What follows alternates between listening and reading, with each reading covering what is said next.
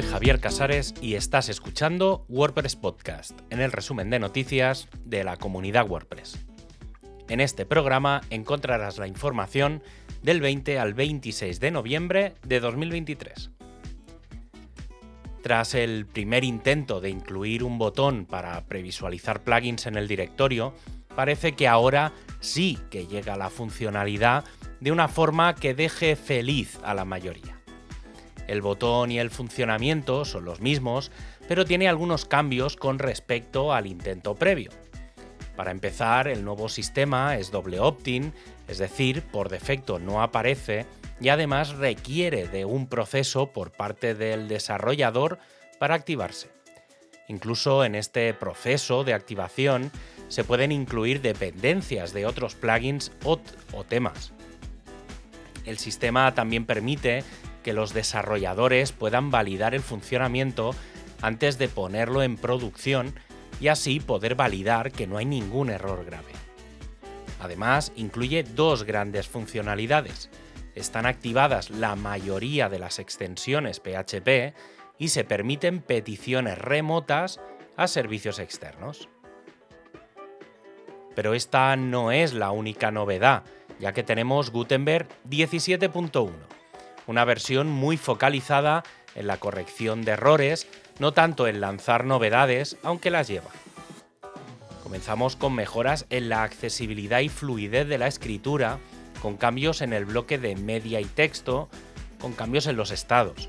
Los botones funcionan como el de lista y el de vista de lista funciona el atajo de teclado que permite seleccionar todo. Además, el bloque de cita permite los espaciados. El equipo de Core sigue avanzando con el soporte a módulos JavaScript y uso de mapas dentro del editor.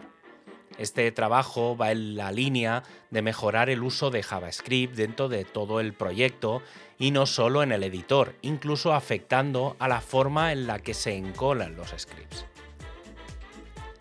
En el blog de desarrolladores podemos encontrarnos un interesante artículo sobre la API de la paleta de comandos que llegó en WordPress 6.3. En la entrada podemos encontrar cómo registrar comandos, gestionarla desde un plugin y varios ejemplos de código.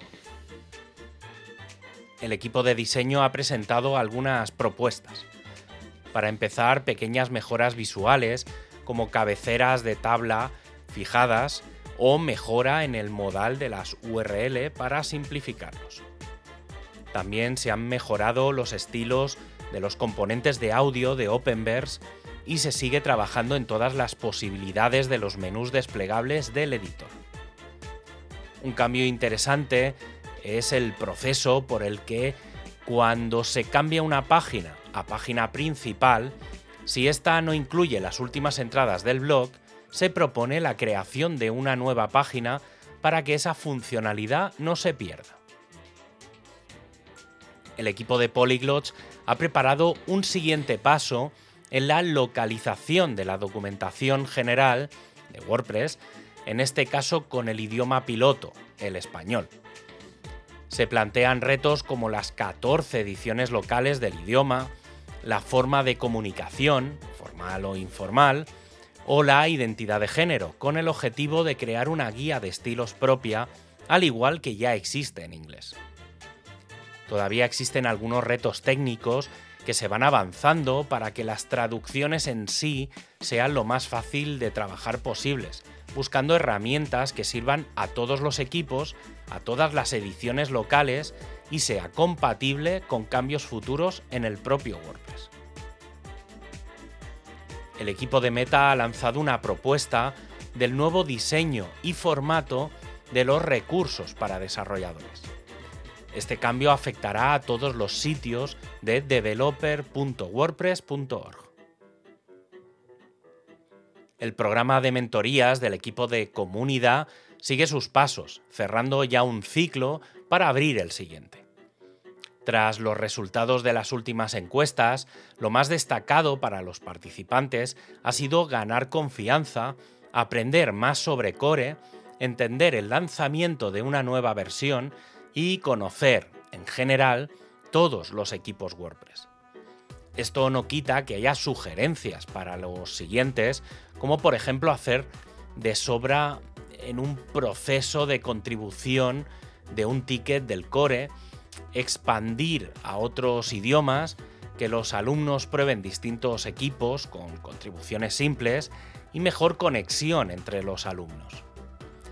Y la segunda edición se acerca, aún sin fechas exactas, pero que podrían estar entre febrero y abril de 2024, alrededor del lanzamiento de WordPress 6.5. Esto lleva a que en diciembre finalice la fase de planning. La llamada a tutores y alumnos se hará a finales de 2023, la selección de alumnos podría estar a principios de febrero, junto a su anuncio, y el programa estaría alrededor del 19 de febrero al 29 de marzo, cerrando la graduación alrededor del 12 de abril. Y para acabar, este podcast se distribuye con licencia EUPL. Tienes todos los enlaces para ampliar la información en wordpresspodcast.es o seguir el contenido también en catalán, inglés y francés. Un abrazo y hasta el próximo programa.